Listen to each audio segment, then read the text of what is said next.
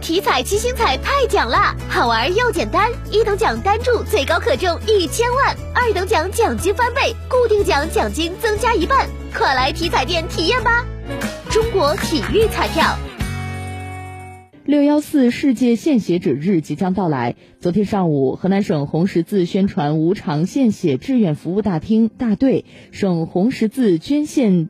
造血干细胞志愿服务大队及直属分队在省红十字血液中心联合组织活动，开展无偿献血和志愿服务，宣传普及无偿献血知识。同时，现场还举行了河南省红十字宣传无偿献血志愿服务大队队部及河南省红十字会无偿献血科普教育基地揭牌仪式。活动的志愿者中有无偿献血金奖获得者，有造血干细胞捐献者，还有长期从事无偿献血、造血干细胞捐献志愿服务的终身荣誉奖及星级志愿者获得者。赵琴是河南省省会无偿献血志愿者服务队的一名女性志愿者，从1999年第一次参加无偿献血至今，已经坚持二十三个年头。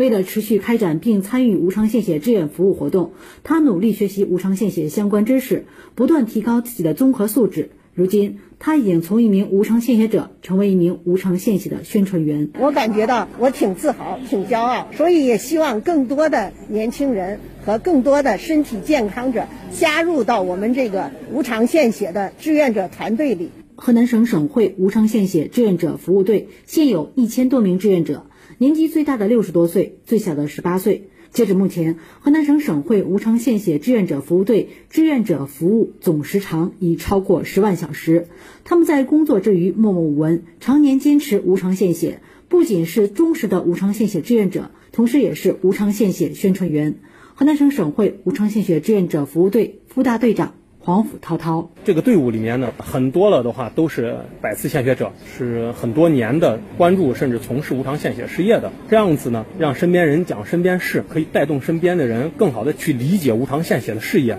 甚至通过自己的亲身经历来跟大家分享，通过无偿献血。如何挽救他人生命的这些个故事。此次河南省红十字宣传无偿献血志愿服务大队大队部和无偿献血科普教育基地的揭牌，将为无偿献血志愿者搭建学习交流的平台，也让更多的青少年通过参观，深入了解献血与生命的特殊关系。河南省红十字会二级巡视员。郭巧敏通过队部呢，大家可以在这里一起共同的学习无偿献血的知识，交流活动中的一些体验，使我们的志愿服务工作呢更加的规范化、制度化。再一个呢，我们科普教育基地呢，也是通过科技的手段，让更多的人了解无偿献血科普知识，吸引更多的人加入到志愿服务的行列。